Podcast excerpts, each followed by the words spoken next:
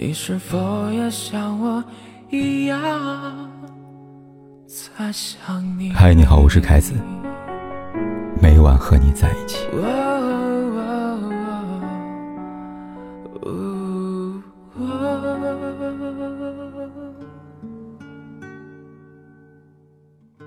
刷视频的时候，刷到女儿们的恋爱中，金晨和张继科相处一个片段，那算是他们在节目中的最后一次约会吧。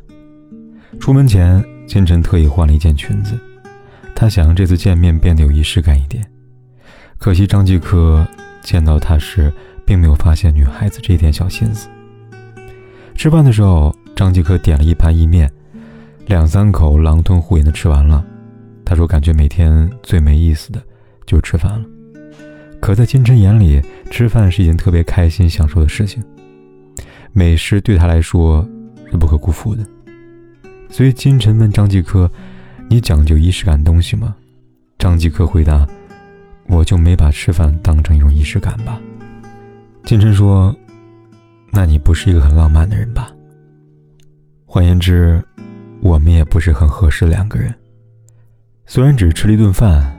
但从双方在饭桌上的表现、对待食物的态度，以及其他小细节，都能窥见两个人是否合得来的影子。后来在采访时，金晨说：“每次在吃饭环节，真的就是我一个人在吃。虽然有时候两个人待在一起可以不说话，也挺好的，但吃饭的时候有那么一点无聊，而且我们吃不到一块去，吃不到一起的人。”也很难聊得到一起，聊不到一起的人，就更难真正走到一起。不得不说，单从一顿饭，也真的能看出很多很多东西吧。这些年，在后台看到很多关于吃饭引发出的情感问题。有对情侣分手的导火索，就是一顿辣火锅。男生无辣不欢，女生吃辣必爆痘拉肚子，可偏偏因为喜欢男生，就一直迁就着。每次出去吃饭都是男生直接订，不是川菜，就是辣锅。直到纪念日那天，女生看着面前的红油锅底，突然很委屈。她说：“我想换家店吃。”男生不解：“这不挺好吗？马上上菜了，多有食欲啊！”女生说：“那算了，我们分手吧。”他委屈的其实不是那顿火锅，而是原来在一起这么久，对方从来没有真正的在意过他到底爱吃什么，不能吃什么。还有一对婚姻维持不到四年的夫妻，女人告诉我，他们恋爱时经常约会去吃饭，每次都是说说笑笑，挺有趣的。可是结了婚，也不知从什么时候开始，慢慢饭桌上只剩勺子碰碗。筷子夹菜的声音，两个人越来越没话聊了。最开始，女人也有刻意去寻找一些话题，比如上班有没有好玩的事情啊？今天虾很新鲜，买回来时候还活蹦乱跳呢。窗户外面下午路过一只大橘猫，长得可肥了。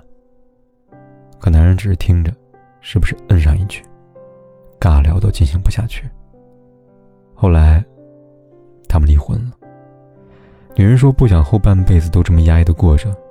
而男人很快有了新欢，他们在饭桌上，也许会有话聊吧。吃不到一块儿，聊不到一块儿，终究还是要分开的。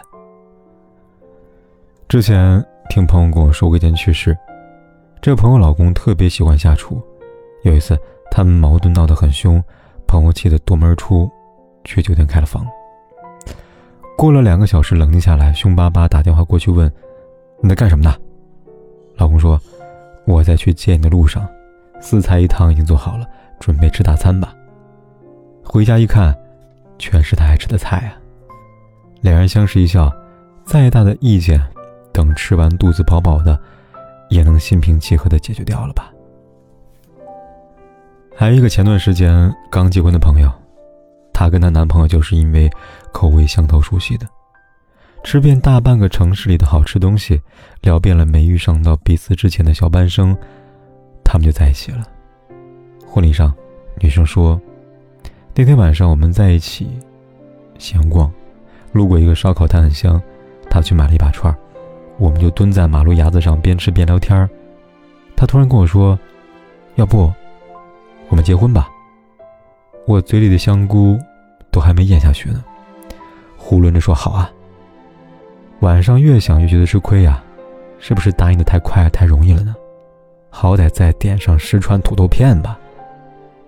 台下，大家忍不住哄笑起来。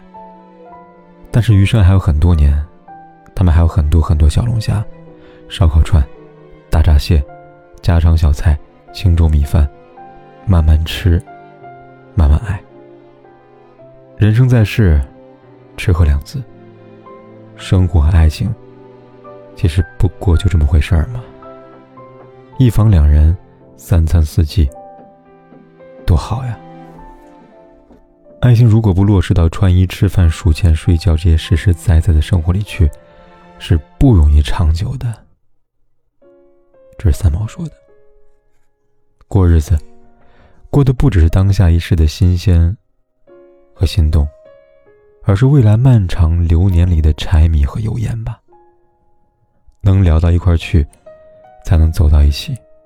能吃到一起去，才能一直聊下去。点个再看，希望你也早点找到那个问你粥可温、陪你立黄昏的人。晚安，做个好梦。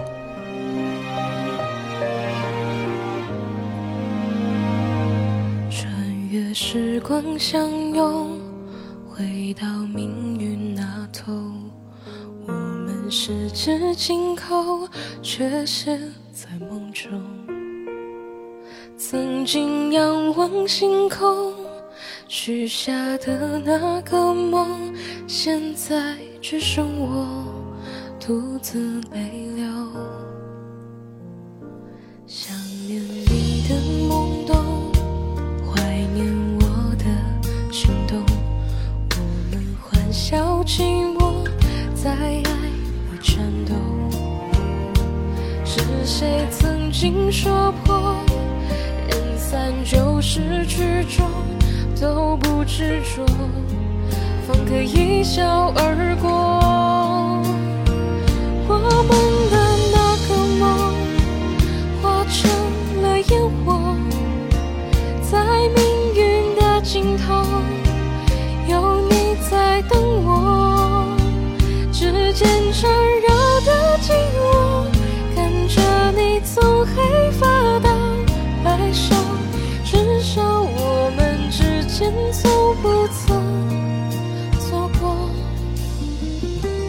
不管天有多黑，夜有多晚，我都在这里等着，跟你说一声晚安。